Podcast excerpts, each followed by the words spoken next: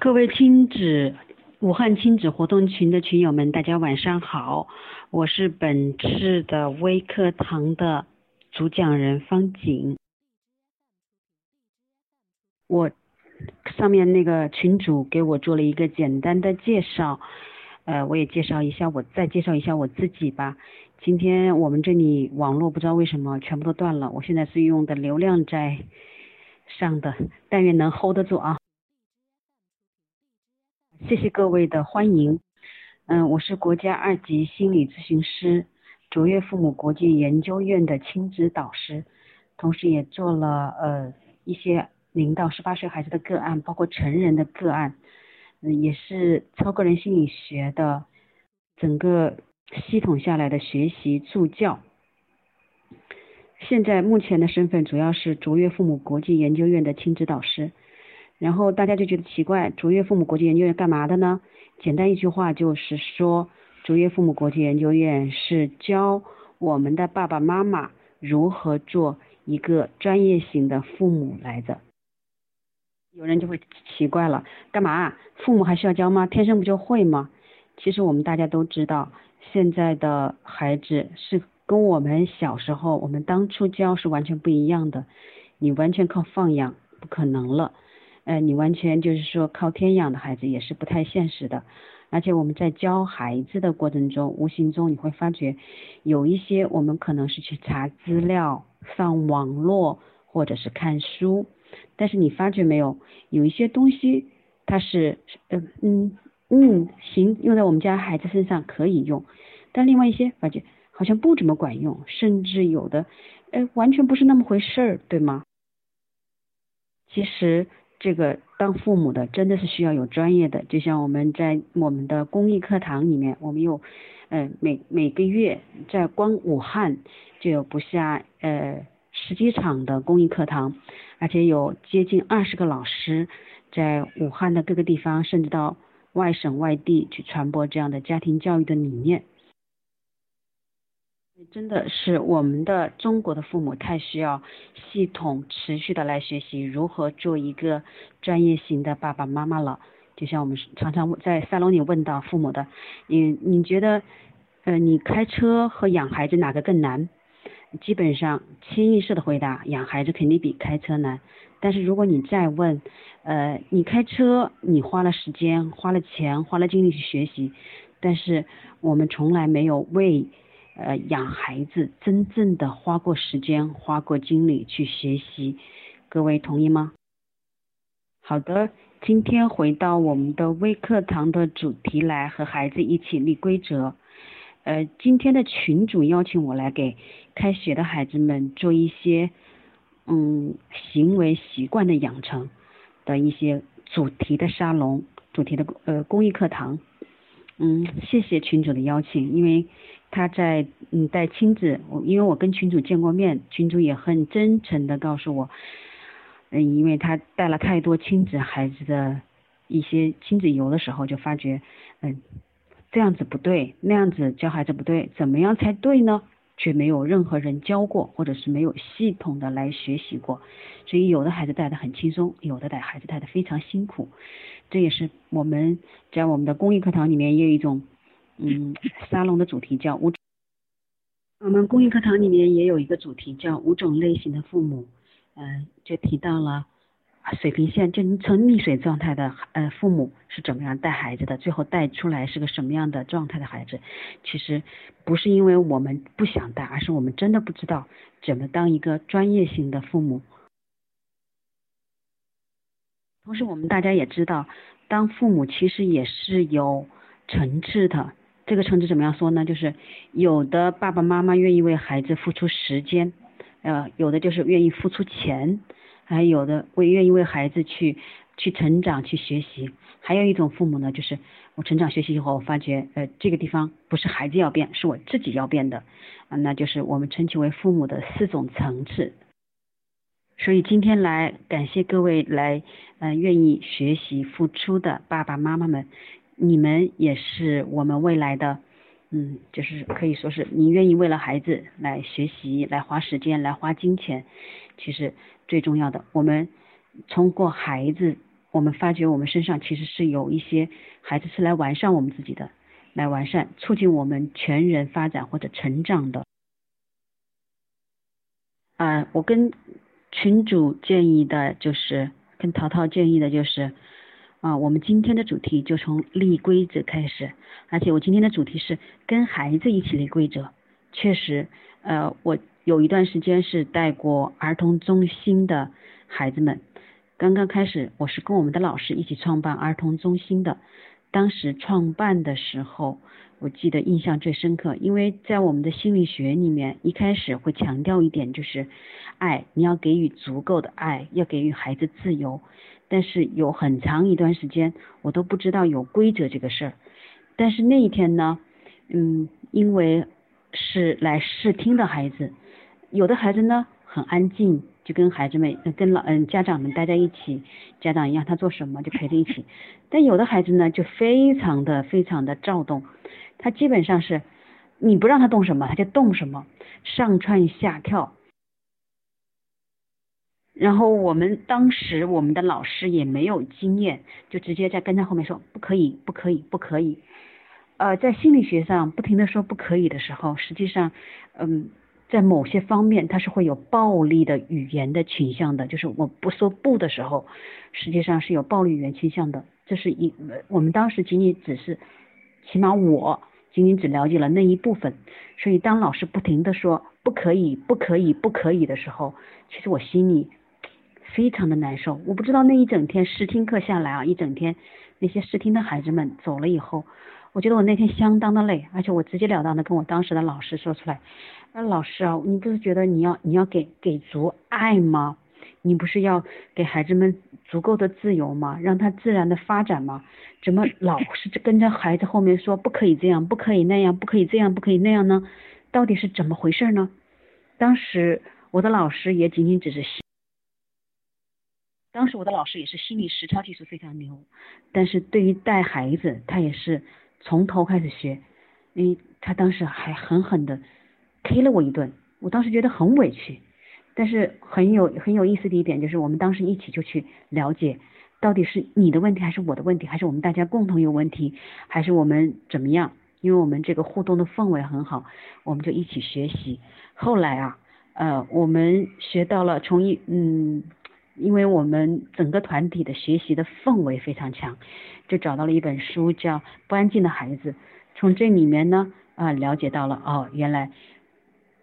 不是他的问题，也不是我的问题，而是我们对规则其实有冲突、有矛盾和错误的理解。别人我不清楚，我就记得。我从小到大就是一个乖孩子，我是非常遵守规则的。你说到一个什么东西，我绝对绝对绝对绝对的去照着做，因为后面我会说到原因。然后呢，表我表面上我看到是这样的人，但是我内心其实是对规则有非常强烈的反感的，因为规则会给你带来束缚，会给你带来不自由，甚至。规则有时候我强迫自己遵守，我不太愿意遵守的规则规则的时候，其实是会带来另外一种伤害，就是我压抑了我很多我自己想要的行为，我想要的愿望，甚至我会阻塞我的情绪。后来我们在 不断的持续学习和带孩子的体验过程中，了解到了，其实规则带给我们的是什么呢？因为今天的呃网络不好，我没有办法截图给大家看。我们是有这样的一个嗯，给孩子一和孩子一起立规则的一个非常清晰的嗯课件的，也非常适合在所有的幼儿或者小学或者是呃适合立规则的机构去来做这样的公益推广。这个图片呢是个什么样的呢？就是一个我们因为对规则，我我以前的错误认为就是规则就是不好的。我的个人认知里面，因为我不好的原因是因为规则压抑了我自己很多东西，而且我没有看到当时的我是这样子的。其实规则的真实意义什么？它是带给你有边界感的、有安全感的。但是那个规则不是硬邦邦的铁框一样的东西，它一定是柔软的。有弹性的，呃，打一个简单的比方啊，就是小宝宝在母体里面怀孕的时候，孩子在里面可以有胎动的时候，他可以伸出一只手去，伸出一只脚去。如果没有母胎的外围的保护，这个孩子其实是不安全的，是绝对没有边界的。他可以说是就这样有就此游离，可能再也没有找到生命的那种状态。但是因为有母胎的一个护卫，我们发觉哦，把我们小宝宝把腿伸出，胎儿把腿小手伸出去，把腿伸出去，嗯，脚伸出去的时候，那一会儿的功夫，我们一碰到了边界啊，它也可以让你啊伸一下，弹回来。真正的规则其实是给你有边界和安全感的。当你摸不到，没有任何规则，绝对自由的时候，就像我们漫游在太空宇宙一样，那是绝对的自由。但是让你整个人摸不到边界，是茫然的，是无助的。为什么我们会？起码我个人为什么会有对规则有如此的那种当时的逆反和情绪呢？嗯，在讲这个之前呢，我先讲一下规则其实是有六个层次的。呃，规则是有六个阶段。第一个阶段呢，就是我不想惹麻烦，就是如果啊，你给孩子立了一条规则，就是说，如果你晚上不写完多少多少的作业，就是我们老师经常做的一件事，就是你不写完作业，第二天你就要来受罚。我们作为父母的也会给孩子约定一样东西。你不好好吃饭，那么今天没有任何零食吃，可能要到下一餐才能吃饭。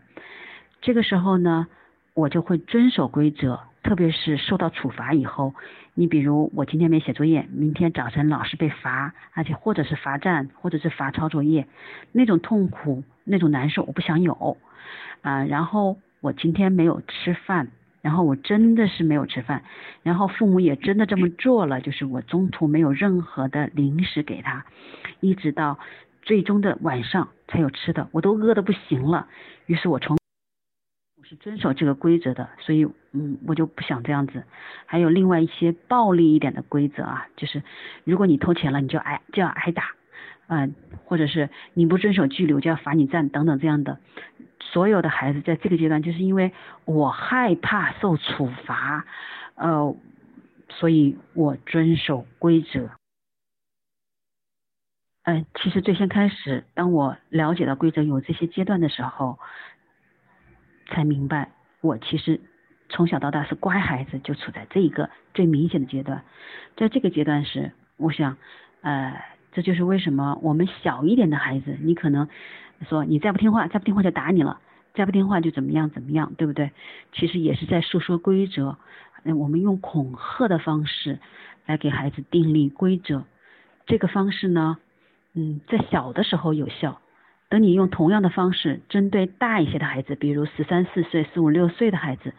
基本上就是失效的。我们说这个规则是远远不够的，对吧？第二阶段的规则呢，就是说我想要奖赏。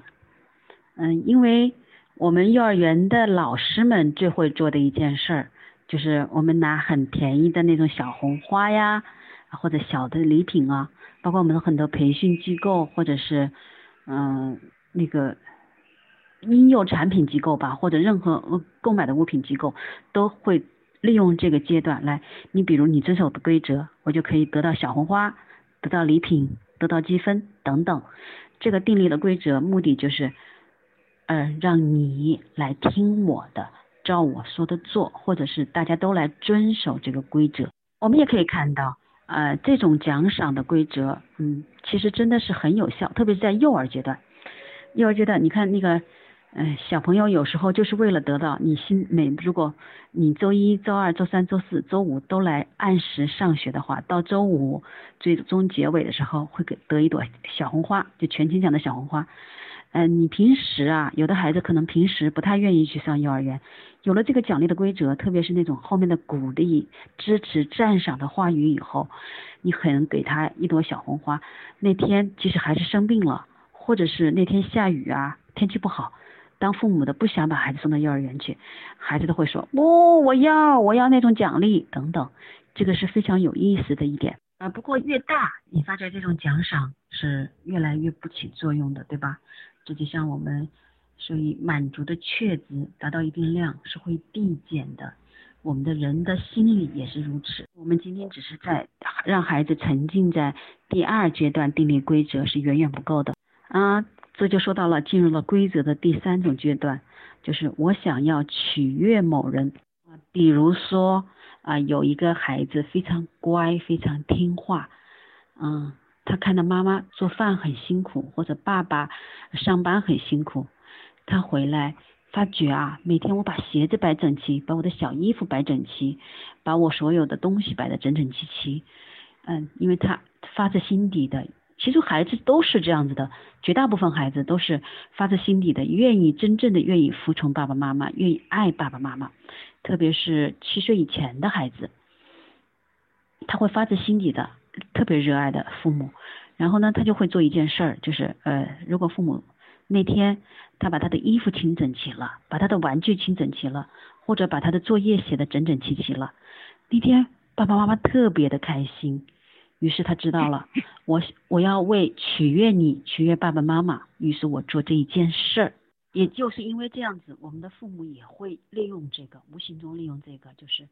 呃，我来给你孩子订立规则，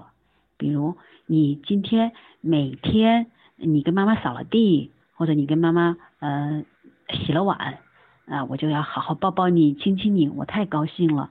于是孩子就用取悦这件事儿来，嗯，我们无形中就订立了规则。其实有时候作为父母要求也不算太多，当孩子如果这样子的话，呃，给你摆整齐了，然后摆整齐了碗筷，或者是给你扫完了地，即使不那么干净的话，我们有时候真的是发自心底的，特别是他第一次做，你发自心底的真的是觉得孩子好棒。如果当孩子这么棒的时候，其实我们真的觉得啊，要是我们孩子一直这样子该如该多好。所以我们说规则其实是还有后面的阶段的。这个就是第呃规则的第四个阶段，就是我要遵守规则啊。为什么要遵守？因为啊我们在小学里面看到这样的，特别是女生多一点，它就是很明显的一个阶段，就是啊我们班级分成小组，我们这个小组呢，如果每个孩子都很安静，或者是完共同一起努力完成某项事情，嗯。大家的集体荣誉感是相当强的，于是就说我愿意这么做，这么做太好了。于是他是说我遵守规则，我能获得后面的奖赏。但是我遵守规则，我发自心底的觉得这个规则是安全的，让我高兴的、愉悦的。就像我们成人说的，我要遵守交通规则，这样子不光是呃给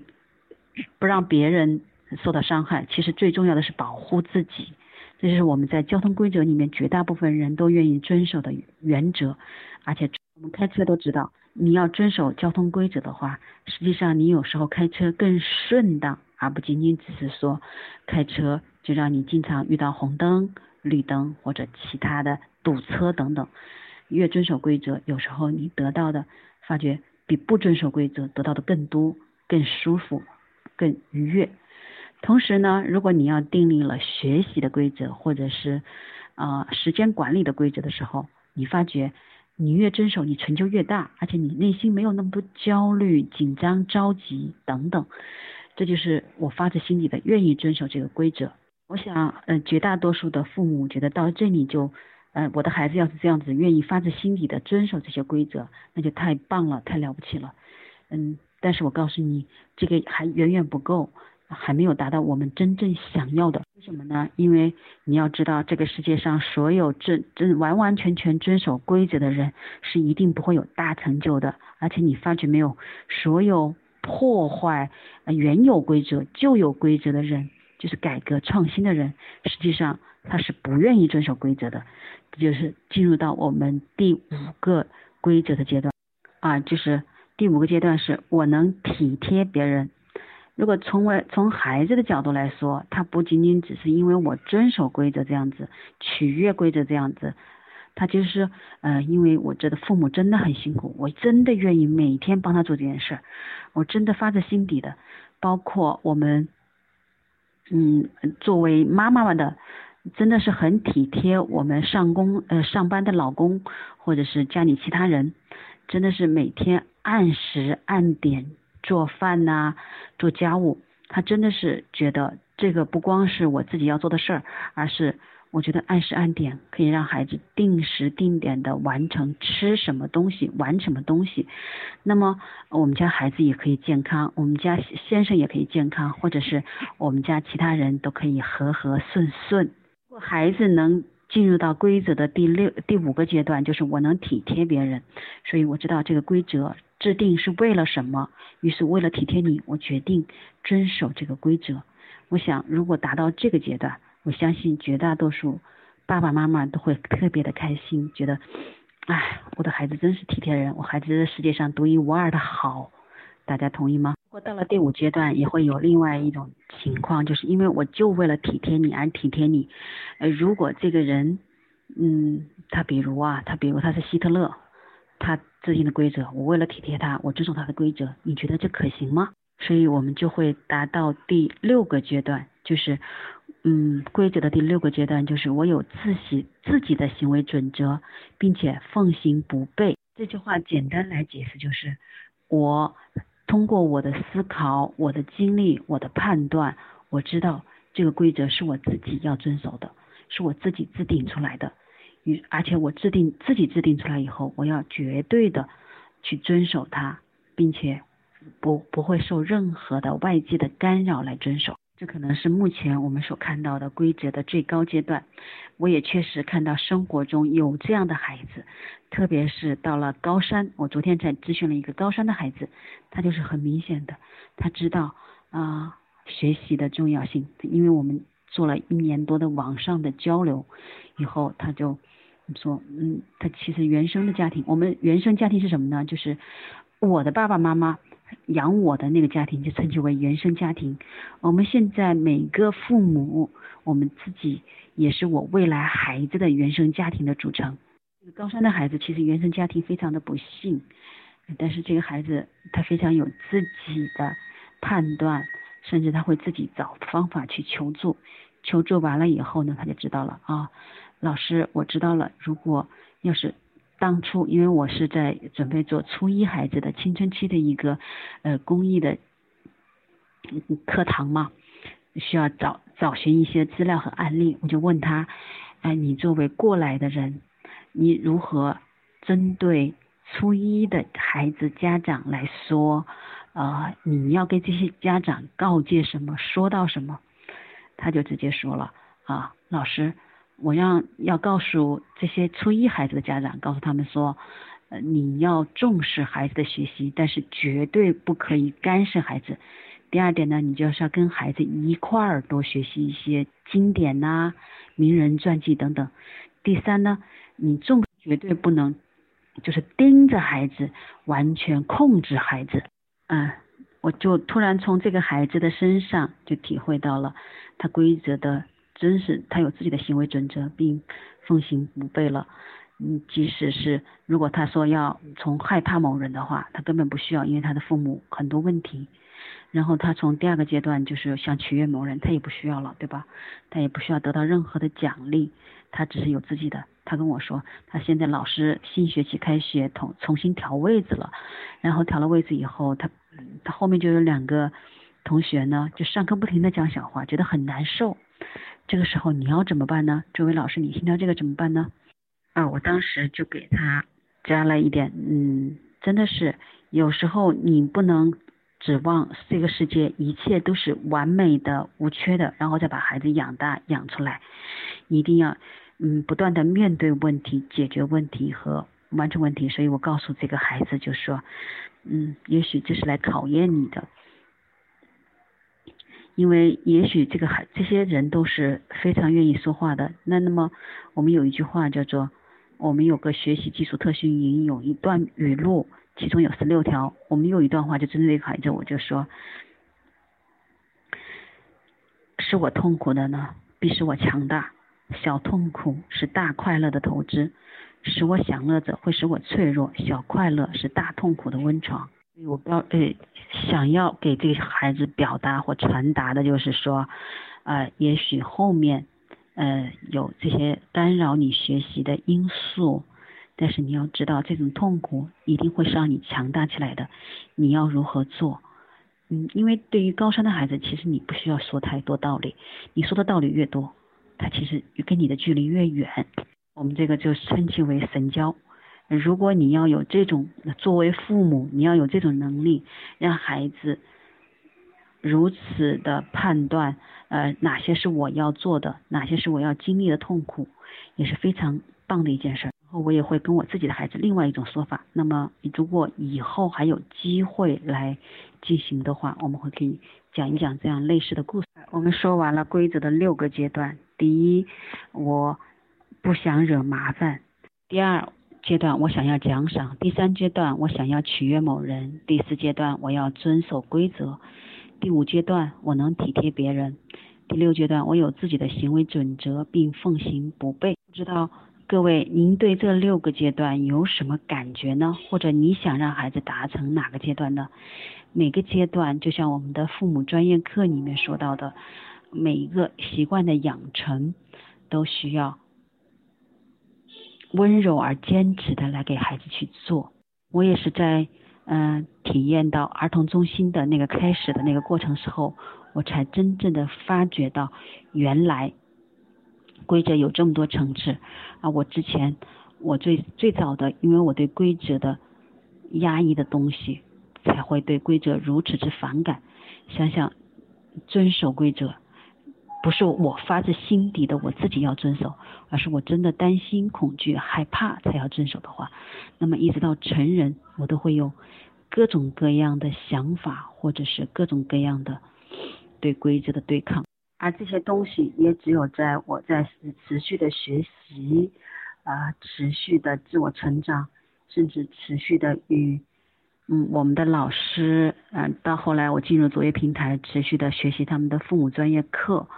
才越来越清楚原来是这个样子的。而情绪的处理，情绪被压抑的，就像我们说的情绪是一种能量，它不可以自动消灭。它一定是需要疏导的，就像情绪就像一种水流一样的。你如果仅仅只是说不许哭，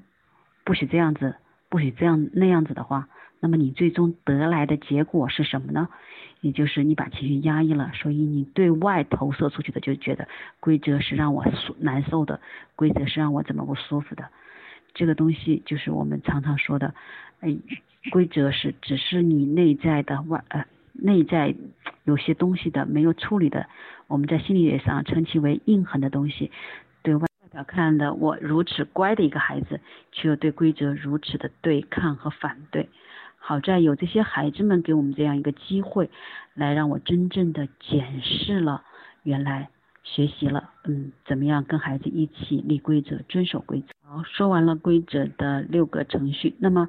怎么要求孩子来遵守规则呢？好规，首先呢，你就要检视规则是否合乎逻辑和大道。要知道，呃，所有的道都是根据人来不断的，包括社会的发展来不断的更新的，而且所有的规则都是由前面的人来创造的，甚至你也可以成为新规则的创立者。所以你要检视一下所有的规则是否合乎逻辑和大道，这个东西。是需要根据具体的事项来一个个有针对性、有环境来做的，这是我没有办法给到各位的，而是各位你需要通过你自己的生活、你自己的环境，包括你自己的所有生活的方方面面，包括甚至过往，来一起去检视。这也就是为什么说。嗯，父母的持续学习是如此重要。如果你仅仅只是说，因为方老师说过了，检视规则是否合乎逻辑和大道，还有一个方法一、方法二、方法三啊，你就按着做，所以你一做就会出现各种各样的问题。因为我们真的不了解什么叫做逻辑，什么道，我们真的明白这个所有我们。育儿文章满天飞的时候，你明白他后面要传达的、会要表达的本质和真相是什么吗？要求孩子遵守规则呢？你要你要遵守的规则的第二个方法呢，就是你要取得孩子们的信任。是的，所有的呃问题的后面就是需要有一点，就是呃你跟孩子的关系的建立如何？如果你跟他的关系是恶劣的，他给你任何你给他的任何规则，他都不太容易遵守，你要费很大的功夫去让他遵守。但是这也根据孩子的不同的先天气质和教养环境而不同。同时，我们要知道，你要孩子遵守规则，还有一个非常重要的一点，就是你需要自己身体力行。我们说身教重于言教，而敬教更重要。敬就是环境的意思。在那个嗯大一点的到九岁，我们称其为九岁之变以后的孩子是最明显的。如果同样一件规则，你只让孩子遵守，而你自己没有遵守。那孩子是不会服你的，就比如最简单的啊，就是我们现在电子设备非常的可以说是成瘾吧，不论是孩子还是成人，成人其实都有成瘾的。但是我们常常盯着孩子说不能玩手机，不能玩游戏，怎么怎么样。但是我们自己抱着手机抱着游戏的时候，即使是你告诉孩子我是用手机在干这儿干那，但是越小的孩子他越会模仿，他不了解你本质和内核。所以我们一定要在越小的孩子面前，你越是要减少在他面前玩手机，嗯，甚至电子游戏等等这些设施。你身体力行了，孩子才会越遵守你的规则。而且你任何的一项规则做出来，而不仅仅只是针对他，你必须得自己来遵守。然后呢，你要求遵守呢，你必须目标和你想要目你要达成的目标和你的行动语言是需要一致的。我们称其为手表定律。就是你戴着手表，你就就要遵守时间。如果你定了规则，那么你就要遵守。就像我们戴着手表，就要按时间来。如果你没有戴手表，OK，你想怎么做就怎么做。但是如果你定立了规则，你就要知道这个目标是什么，你就按这个规则一步一步走。啊，规嗯，遵守要求孩子遵守规则呢，其中有一个过程原则。这种过程原则呢，我们在现场呢是有会有一些互动体验的。可惜在这里只能告诉各位一些概念或者理念。嗯，我们过程原则称其为你心里想的这件事儿定立的规则可能是百分之百，但你嘴上说出来的与心里想的，嗯，那么就只有只剩下了百分之八十。而你把这个规则定立给别人、输给别人的时候，你仅仅只达了只达到了百分之六十。而别人听到的，的真正到他懂的地方，这个规则可能就只有百分之四十，而呃那个遵守规则，别人来按你的规则行动的，最终的结果就只有百分之二十。同时，在遵守规则的，我我们说刚才说到了百分之二十的目的，就是呃你要知道所有的规则到后来真正做做到的，完全达到满意的只有百分之二十的时候，你就心里没有那么焦虑了。当孩子不够完美，做的不好的时候。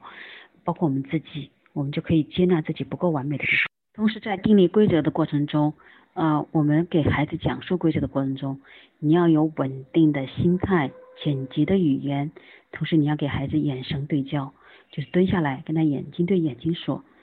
你也要说到可行的，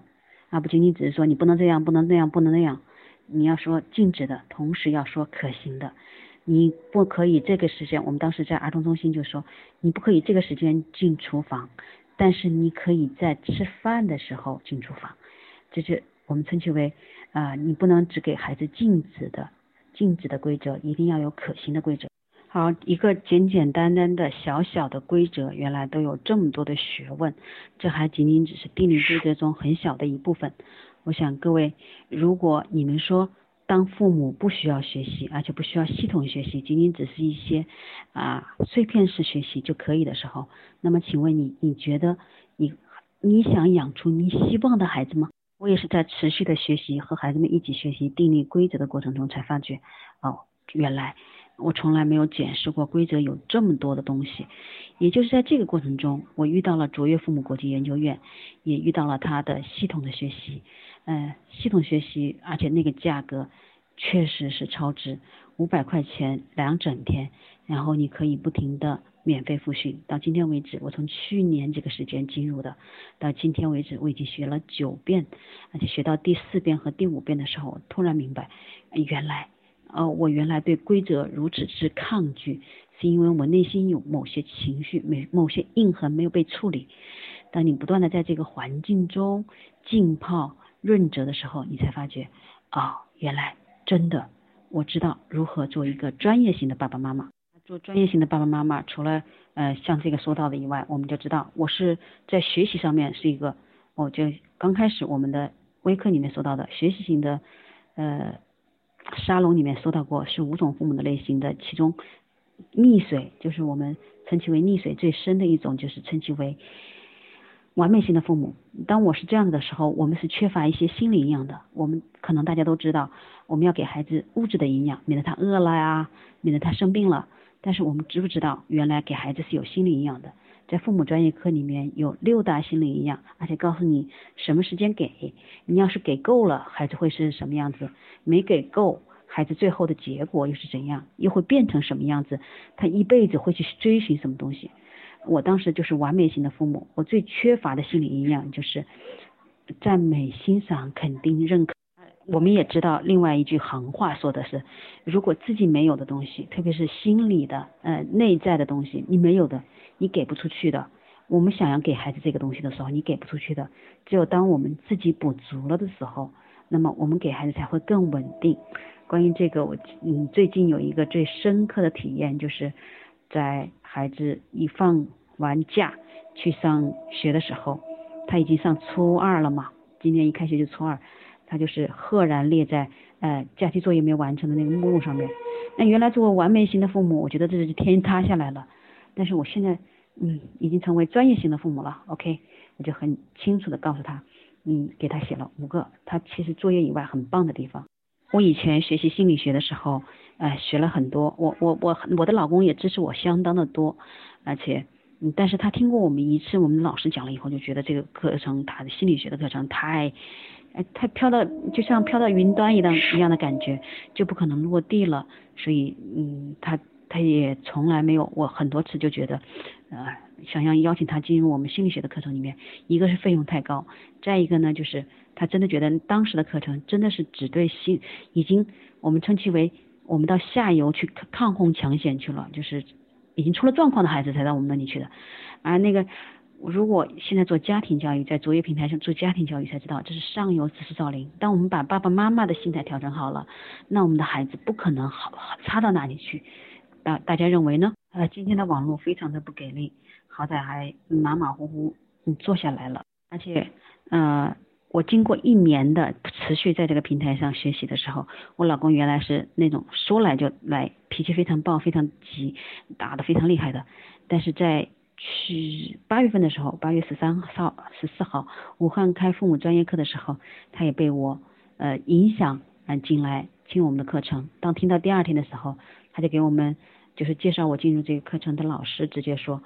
啊，真的我要抱抱你，因为我原来都只是头脑里面知道这些东西，但是我真的是我我没有办法做到，因为我没有办法经历。因为我们常常说你要给孩子足够的精力，呃，所有的父母也是这样。我可以给你很多很多头脑的知识，头脑的学习，但是如果你没有经历这个学习的过程，或者持续在这里浸泡的话，可能我们能做的还是一种我们应该呃我们熟悉的模式。原来我是习惯打骂孩子的，或者是吼叫孩子的，或者说对孩子发脾气。那么实际上我们还是会继续这么做，而且。我们称其为我们只会做熟悉的模式，而不是应该的模式。啊，当你持续在这个呃环境中浸泡以后，你才发觉，慢慢你才会无形中一点点的转变。啊，希望与各位，呃，今天的今天的网络真的是，我只能说希望与各位一起同行，在这里希望与大家相约在我们的地面的课堂，也与大家相约在啊，你也可以。我们原来有一个南瓜种子的故事，就是，呃，相邻的南瓜是个种南瓜的高手，他种的南瓜又大又甜。然后每一次呢，呃，乡邻们来求他的种子的时候，他总是精挑细选，挑最好的种子给他们。别人就问他：“你不怕你的种子，呃，给出去了以后种出的南瓜别人超过你吗？”这个南瓜高手直接说：“嗯，要知道，南瓜种南瓜是靠授粉做果的。”我实际上给出去的最好的，也是在帮助帮助我自己。你给别人最好的，你自己还才可能